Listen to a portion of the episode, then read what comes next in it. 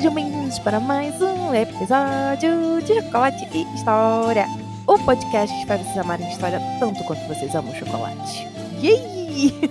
Como vocês estão? Vocês estão bem? I'm fine, thank you!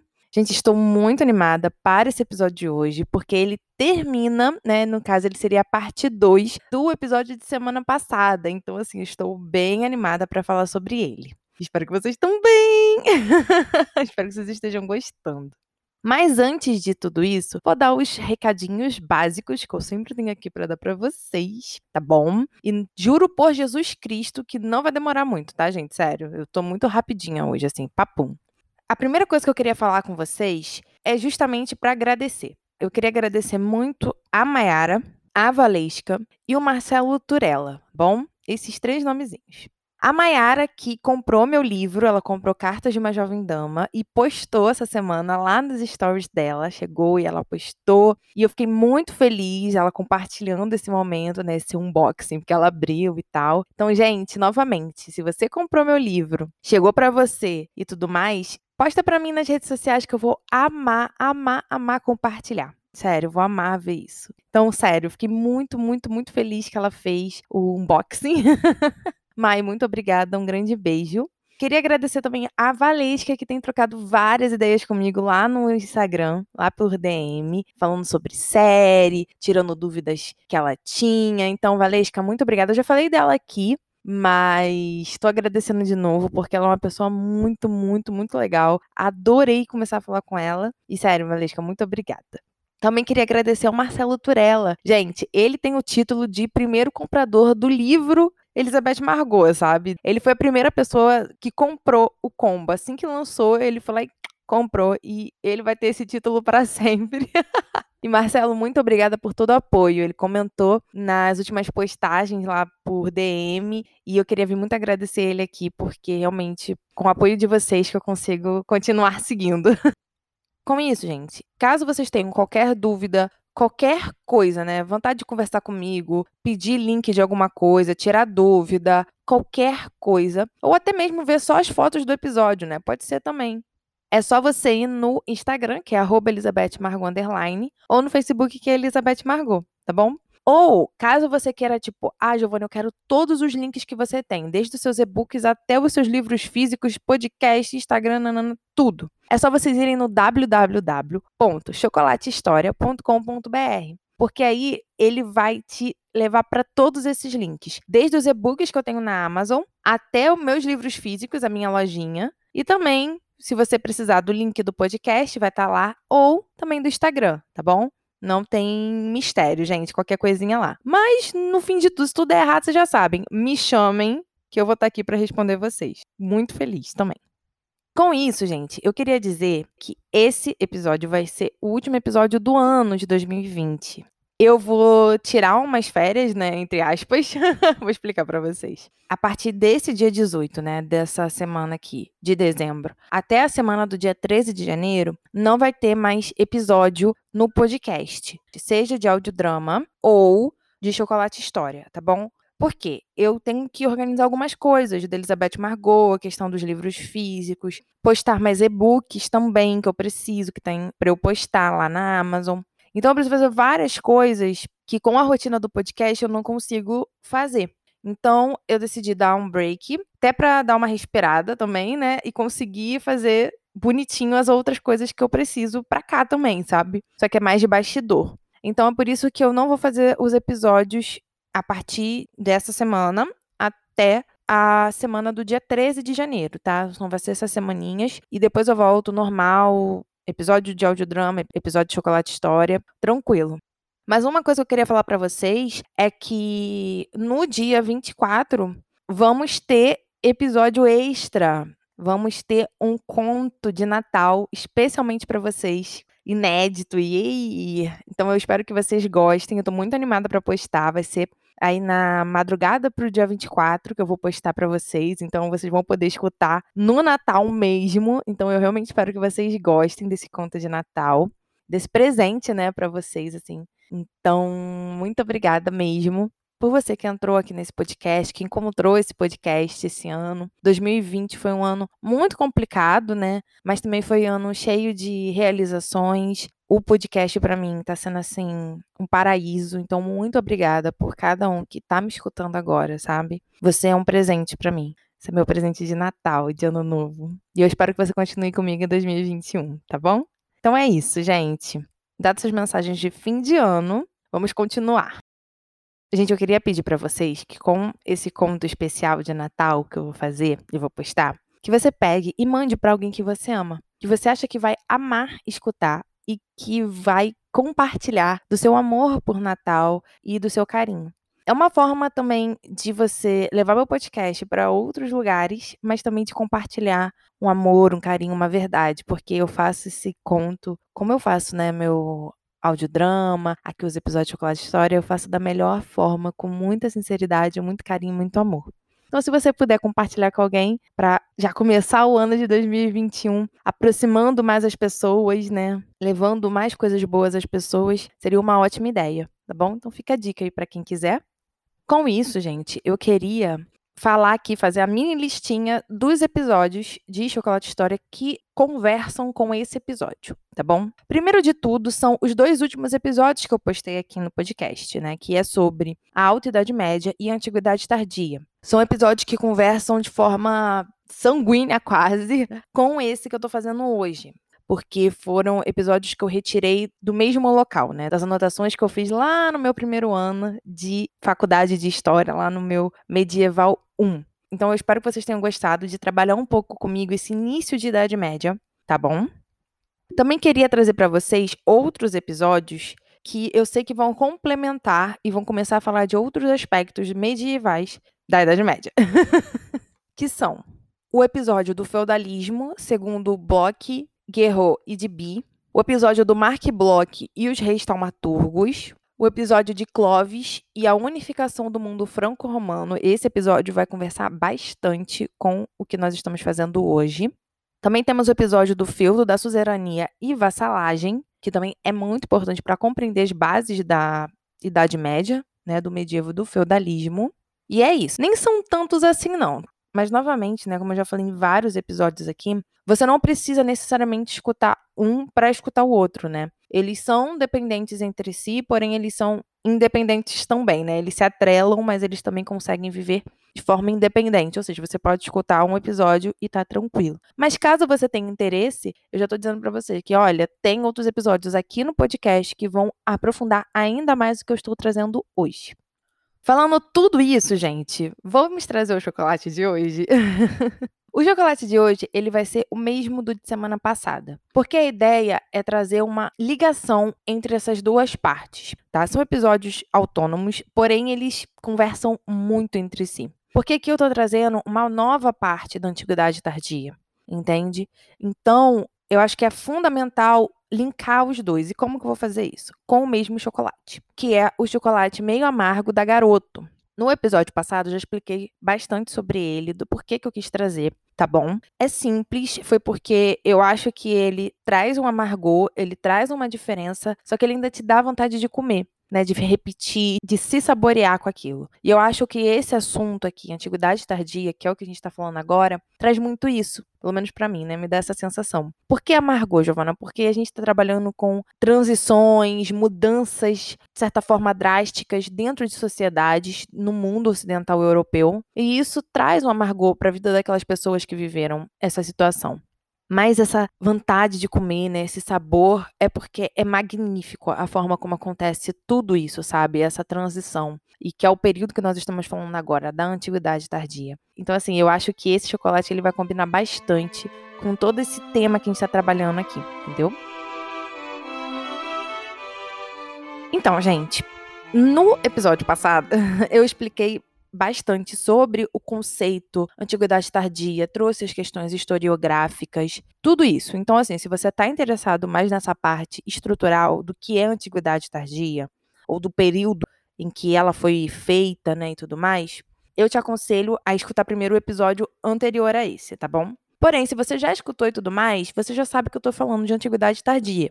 Porque a antiguidade tardia, ela foi um período na história, na Europa ocidental, que vai ficar entre o fim da antiguidade e o início da Idade Média. E ela vai se dar por um período que vai mesclar as duas características, tanto antigas quanto medievais, tá? Então a gente pode chamar a antiguidade tardia como um período de transição, de modificação, de adaptação. E é sobre isso que nós vamos conversar hoje. Como que lá na Europa Ocidental, fim da antiguidade, início do medievo, período que nós estamos chamando de antiguidade tardia, como que essas pessoas que estão vivendo lá vão fazer essa transição, vão mesclar essas duas características, medievais e antigas. É isso que eu quero focar com vocês hoje. Acho que o maior exemplo que a gente pode trazer sobre essa transição é a Igreja Católica, né? É o cristianismo naquele período. A primeira coisa que nós precisamos compreender é que a igreja vai ser um órgão criado na antiguidade. Isso aí é um ponto. Então, a base dela é antiga. Então, como que ela vai conseguir se perpetuar no medievo, que já traz tantas coisas diferentes da antiguidade? Ela vai se moldar às necessidades medievais, mas ela também não vai deixar de lado as características fundamentais dela, que são como, por exemplo, ter a cidade como base da sua estrutura. Como assim, Giovana? Você não vê igrejas no meio do nada. As igrejas elas estão sempre rodeadas de quê? De cidades, de sociedade, de pessoas. Então, isso é um ponto que a igreja manteve sempre. Ela sempre foi uma instituição mais urbana do que agrária. Isso não significa que ela não tenha influência no agrário. Ela tem, porque ela vai se tornar tão grande, tão grande, tão grande no medievo, que ela vai passar a ter muita terra. Mas isso aí é para outra parte, em outro episódio. Porém, a administração da igreja vai estar sempre focada e enraizada em cidades. Um grande exemplo disso é Roma, que virou aí a cidade, vamos dizer assim, sede da instituição naquele período. Ela também vai manter as tradições romanas. Acho que o maior exemplo disso é o latim, que é a língua oficial da igreja e naquele período era a única língua que ela aceitava e que ela acabou conseguindo fazer com que os povos que estavam pela Europa, né, após a queda do Império, assimilassem o latim como uma língua fundamental para a estruturação, enfim, de seus reinos e de suas instituições. Também trago a palavra instituição, porque as instituições que nós vemos no medievo, elas são principalmente oriundas da igreja. E essas instituições, elas têm características muito antigas da antiguidade, porque era uma característica forte e fundamental dentro da era antiga, instituições. Era um período que tinha muitas instituições para tudo na vida. Isso fica ainda na igreja e ela consegue fazer com que povos que estão pela Europa novamente assimilem esse tipo de instituição, principalmente voltado para ela, para ela ter uma organização maior e assim conseguir alcançar com seu poder administrativo todos os povos europeus daquele período. Um ponto muito importante para a igreja conseguir sobreviver nesse fim de antiguidade e esse início de medievo foram as conversões grupais. A ideia principal das conversões grupais estava sempre pautada em um líder. O líder se convertia e aí todos que o seguiam se convertiam também. E isso aqui eu não estou falando que é líder de tribo ou rei é qualquer tipo de organização social. A igreja compreendeu que quando ela consegue converter o chefe daquela localidade, seja barão, seja rei, seja qualquer coisa, aqueles que o seguem, que dependem de sua segurança e de sua estabilidade, vão se converter também. Então, conversões grupais, elas acabam sendo muito focadas nesse aspecto. Um ponto também importante é que isso não significa que a pessoa que estava se convertendo, ela estava de fato crendo na Igreja Católica, tá? Naquele período era muito linear a ideia de crer na Igreja Católica, no cristianismo, e a ideia de ainda continuar crendo nos deuses da antiguidade. Então, é sempre tomar muito cuidado com isso, porque não necessariamente a pessoa que está sendo batizada, né, sendo convertida, vai acreditar naquilo que a igreja fala. Às vezes é só simplesmente, como eu disse, porque o soberano dela, o cara que traz a sua segurança está se convertendo. Então, logicamente, para aquela pessoa, dentro daquela sociedade, é muito melhor se converter do que continuar seguindo uma linha e aí acabar sendo excluído da sociedade, do período. Por exemplo, no século VI, nós temos conversões em massa do catolicismo, né, do cristianismo, por todos os reinos estabelecidos ou sobreviventes na Europa Ocidental, tá bom? Isso no século VI. Isso significa o seguinte, que grande parte da população provavelmente já seguia o cristianismo. Porém, não é garantia de que de fato era assim, porque a população podia estar convertida, mas não perpetuar o catolicismo, não acreditar. Só que isso nos traz um ponto muito importante, que é a cristianização do poder político. Quando você cristianiza o poder político daquela sociedade, daquela população, você cria certo tipo de poder e proeminência dentro da localidade para conseguir mandar e desmandar. Esse é um dos pontos chaves para se compreender o crescimento do cristianismo na Idade Média. Eles conseguiram cristianizar, ou seja, trazer o poder político de cada localidade para si. Não colocando um bispo, um padre lá, não, mas fazendo com que o rei, o chefe, whatever o que for, se tornasse cristão e assim obedecesse e se colocasse à disposição da igreja, compreendendo que Deus está sempre acima dos homens. Então, a igreja, como representante de Deus, ela também está acima dos reinos. Então, acho que esse é o ponto fundamental para se conseguir compreender essa proeminência e esse peso que a igreja tem dentro do medievo. Com isso, eu quero trazer alguns aspectos dessa igreja que são fundamentais para a gente conseguir compreender também as formações dos reinos nesse início de Idade Média, né, nessa transição.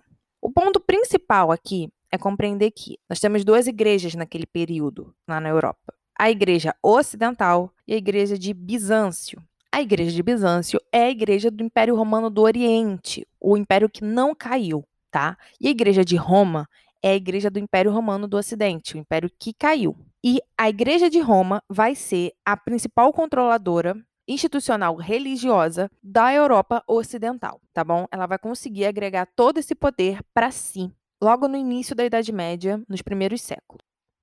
Com isso, nós vamos ter conflitos entre católicos, entre cristãos, porque temos cristãos bizantinos e cristãos romanos. Um ponto importante aqui é que, apesar de termos conflitos, nós não temos uma guerra declarada. Vamos trabalhar isso um pouco quando falarmos de cruzadas e tudo mais. Porém, é sempre buscar compreender que existisse sim uma rivalidade entre esses dois cristianismos. Tanto que até hoje nós temos um catolicismo ortodoxo lá no Oriente Europeu, entendeu? Pela forma como essas instituições seguiram caminhos diferentes. Mas talvez o ponto mais importante dessa função cristã dentro da Idade Média é a eclésia local. Gente, a eclésia é o corpo da igreja, tá?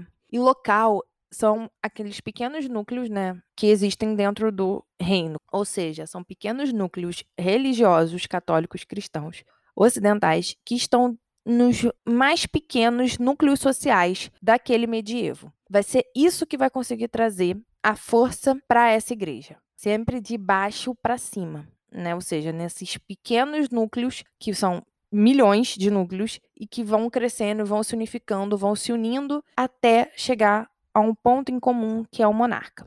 Porque assim, a localidade vai começar a pensar da mesma forma. Nós temos cinco cidades, uma do lado da outra. Se nós tivéssemos cinco religiões diferentes em cada uma delas, a gente só conseguiria ter briga ou afastamento. Mas se a gente tem as cinco cidades com a mesma religião, a gente consegue ver uma união, que essas cinco cidades podem formar uma grande cidade, e assim sucessivamente. Então, é isso que eu quero trazer com vocês, com essa ideia da eclésia local, dessa influência que a eclésia local faz. Ela unifica.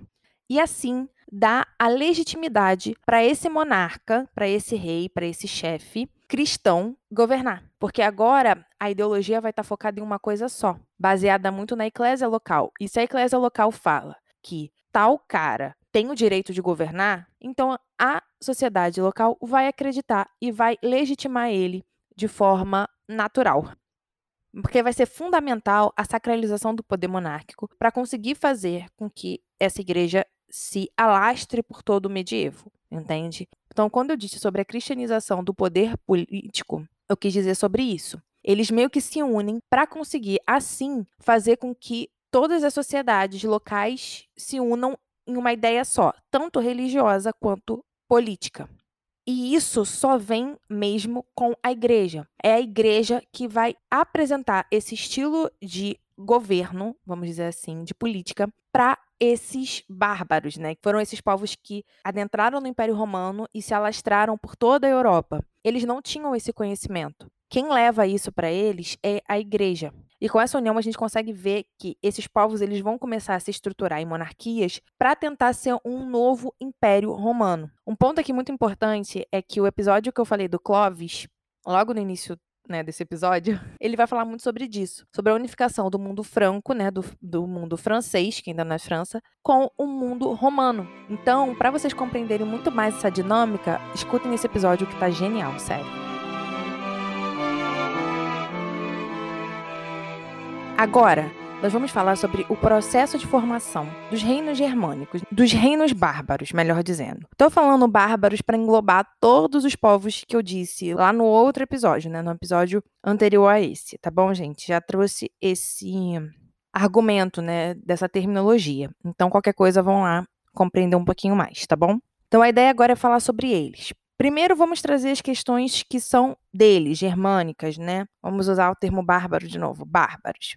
Depois vamos trazer as características que eles adquiriram com o Império Romano e aí essa mescla e tudo mais, tá bom? Então vamos lá.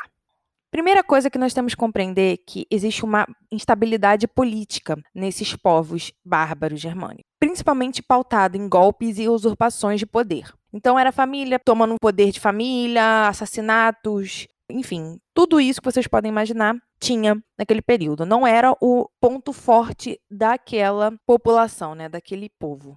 Um ponto muito importante aqui é que as crenças pagãs politeístas perduraram por muitos e muitos anos dentro desses povos bárbaros, tá bom? Não era algo que saía com facilidade. Então a igreja ela teve que batalhar muito para conseguir que essas conversões tivessem sido efetivadas, por exemplo. Porque foi o que eu falei logo no início. Não adianta nada você converter se o cara não faz os preceitos que você dita. Entende? Então a igreja ela convertia, mas ela tinha que trabalhar muito para conseguir fazer com que esse cara praticasse o cristianismo e não o paganismo um ponto de ligação muito forte com os romanos são os fodeus. Eu já falei sobre eles no episódio passado, tá? Que são pactos, contratos de terra, tá? De ocupação. Então, dá uma olhada lá, escuta lá que eu tô explicando tintim por tintim lá, tá bom? Aqui eu tô só pincelando para vocês, porque agora a ideia é falar sobre formação dos reinos, não mais uma estruturação local.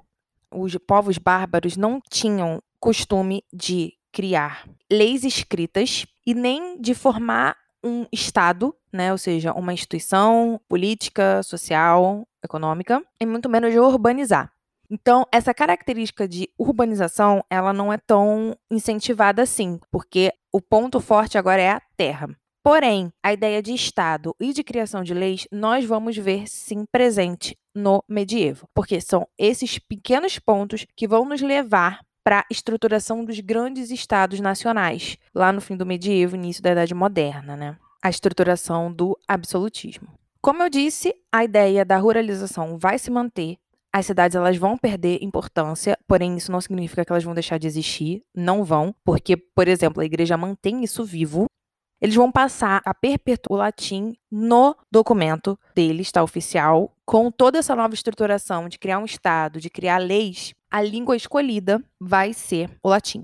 E um ponto muito importante que nos traz a compreensão maior desse início de organização para se formar esses reinos que nós vamos ver no medievo são as regras que vão começar a ser formuladas para sucessão. Isso não existia nos povos bárbaros e também não existia tão bem assim no mundo romano não, tá, gente? Era meio complicada essa ideia de sucessão no mundo romano.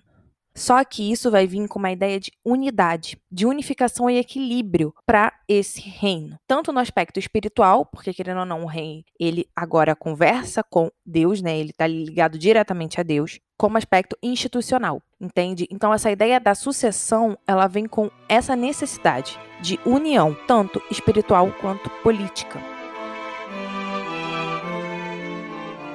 Como eu estou trazendo toda essa questão da antiguidade tardia, eu quero mostrar para vocês que quando nós trazemos essas estruturas sociais germânicas pautadas nas estruturas já deixadas pelos romanos, ou seja, essas adaptações tanto no âmbito político quanto religioso, a gente consegue compreender que isso foi uma busca pelo equilíbrio, ou seja, mesclar aquilo que eles já tinham, que os povos bárbaros já tinham, com aquilo que eles viram que funcionava. E quem ajudou nisso? A igreja. Agora, eu vou começar a falar sobre uns termos que são fundamentais para se compreender essa união entre o bárbaro e o romano. Como nós estamos falando, né, que está ocorrendo aí uma formação de estrutura política, social, econômica, bélica, a gente vai compreender que essas estruturas elas vão ter graus de romanização e que aí nós vamos entender como que esse reino vai conseguir se administrar e se unificar. A primeira coisa é o termo latinização das culturas germânicas, né, das culturas bárbaras. Ou seja, foi pego essa herança que os romanos deixaram, instituições, estruturação social, e os germânicos bárbaros trouxeram para si. Com isso, junta com aspectos bárbaros germânicos fundamentais naquela sociedade, como, por exemplo, o comitatus. O comitatus é uma prática, na real, uma obrigação de chefes militares com seus guerreiros. Isso envolve fidelidade e proteção. Ou seja, é a relação entre um chefe militar e seu guerreiro. Nós podemos mostrar que esses pequenos aspectos vão nos dar a fecundação do que foi a suzerania e a vassalagem lá no ponto ápice do medievo, enfim, com o feudalismo. Então, quando eu falo isso para vocês, eu estou querendo dizer o seguinte: eles pegam as estruturas deles mais as estruturas deixadas pelos romanos e unem para assim começar a formar então um reino monárquico estruturado. Então, gente, agora eu vou falar com vocês mais sobre a romanização, né? Sobre esse termo que eu comecei a falar, mas deu uma paradinha. O que, que acontece? A romanização é uma ajuda na institucionalização administrativa do reino. Ou seja, quanto mais romanizado, mais administrado o reino é. Então, a ideia da romanização está pautada na instituição, na administração, na burocracia. Se o reino tem bastante burocracia, é bastante institucionalizado e organizado, ele é mais romanizado. Se ele tem menos isso, ele é menos romanizado. Essa é a ideia. As duas localidades que nós podemos ver esse aspecto de forma muito, muito, muito, muito forte é a Península Ibérica e a Itálica, né? A Península Itálica. Eles foram as localidades na Europa Ocidental que mais tiveram essa influência de romanização. Nós vamos ter também a hospitalitas. O que, que é isso, Giovana? Era uma prática de distribuição de lotes de terras romanas aos bárbaros. Isso também vai ajudar a intensificar a ideia de fidelidade, de proteção, que nós vamos ver aonde? Na suzerania e na vassalagem.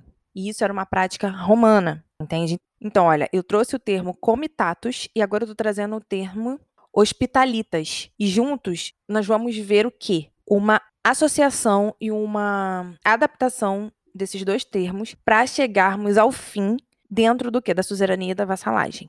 Então, gente, esses reinos que estão se formando por toda a Europa, seja nos francos, na Península Ibérica, os anglo-saxões, qualquer povo desse, quanto mais ele tenta formar esses reinos, mais romanizado eles buscam ser, ou seja, mais organizados administrativamente. E aí, eles tentam muito buscar o equilíbrio e a unificação. E nós conseguimos ver isso tanto nessas questões administrativas quanto na própria imagem do rei, tá? E aí, eu acho que o ponto mais legal disso tudo é como eles vão mesclar esse rei que nós temos da ideia romana e esse rei que eles compreendem da ideia bárbara. O aspecto da ideia bárbara, né, de rei monarca, vem muito da ideia dos guerreiros, dos grandes guerreiros, né, de mitos fundadores, por exemplo. Então, eles buscam os grandes nomes antigos de seus povos para conseguir dizer que foi aquela pessoa que fundou o reino ali que está sendo construído, né? E tá, Giovana, entendi, mas é aí onde entra a ideia da romanização nesse aspecto. Só que agora eles viram e falam: olha, a gente é descendente desse cara, Porém, nós temos um poder maior, porque nós estamos ligados diretamente a Deus, entende? E aí eles vão mesclar o discurso bárbaro com o discurso cristão numa coisa só, para poder basear a imagem do rei, né, desse monarca que está criando todo esse reino, fortalecendo esse reino, no aspecto da cultura bárbara e no aspecto da cultura romana, para poder criar essa mescla dentro da sociedade que é o ponto de identificação naquele ambiente, né, naquela localidade. E aí com isso, nós vamos começar a compreender que esses reinos, eles vão sobreviver. A chave para eles sobreviverem é a unificação. E essa unificação, como eu já tenho falando aqui acho que no episódio inteiro, é baseada na aliança político religiosa, ou seja, na cristianização política porque juntos eles conseguem criar uma própria narrativa para poder fazer com que esse reino e esse monarca consiga se legitimar e manter o seu poder perante todos os seus súditos que estão, né, tecnicamente aí se formando. Então, gente, para mim, o ponto principal aqui do episódio inteiro é compreender isso, que nessa antiguidade tardia, que é o início aí da Idade Média, né, dessa alta Idade Média que eu já até fiz o um episódio sobre isso, a ideia principal é unir a monarquia com a religião. Formou-se a monarquia pela necessidade da estruturação, da institucionalização, e aí agora essa monarquia que foi fundada precisa ser legitimada, e ela vai ser legitimada com o quê? Com a igreja. Só que não necessariamente os preceitos bárbaros foram esquecidos, na real não. Eles foram inseridos nessa visão romana de mundo, e aí houve essa mescla.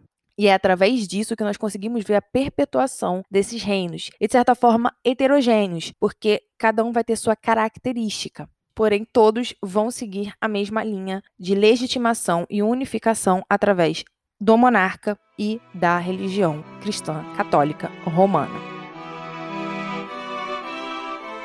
E aí, gente, com isso, eu termino o episódio. Na real, se você quiser saber mais um pouco depois do que acontece, vai no meu episódio da Alta Idade Média, tá bom? Que foi o primeiro desses três aqui, desse trio que eu fiz. E lá ele vai falar um pouco mais sobre essa continuação de igreja, como é que tá nessa sociedade, esses aspectos, tá bom? Cara, eu gostei muito de fazer episódios sobre isso, porque eu acho que é genial essa ideia, né, transição da antiguidade para o medievo, né? Como ocorre toda essa adaptação para criar-se assim essas grandes monarquias que nós vemos hoje. Então, eu realmente espero que vocês tenham gostado de saber um pouquinho mais sobre isso, né? Sobre essa transição que é tão fundamental para a Idade Média ser o que foi e para a formação desses reinos que viraram grandes estados nacionais lá na época moderna. Então, assim, eu fiquei muito feliz de estar fazendo esse episódio. Então, gente, é isso. Eu espero que vocês realmente tenham gostado de conseguir compreender, acho que um pouco mais de forma palpável, né? Essa transição e essa formação do medievo, tá bom? Qualquer coisa, vocês já sabem, não deixem de falar comigo, qualquer dúvida, qualquer sugestão, qualquer coisa. Sério, gente, não deixem, tá? O Instagram é @elizabethmargot underline e o Facebook é Elizabeth Margot, tá bom? Qualquer coisa, vocês vão no www.chocolatehistoria.com.br e lá vocês vão encontrar meus e-books, meus livros físicos, o podcast, link direto pro perfil do Anchor. Então, assim, qualquer coisa vocês já sabem, tá bom? Ou só falar comigo que eu tô aqui para dar um help para vocês. Muito feliz. Fico muito feliz quando vocês vêm falar comigo.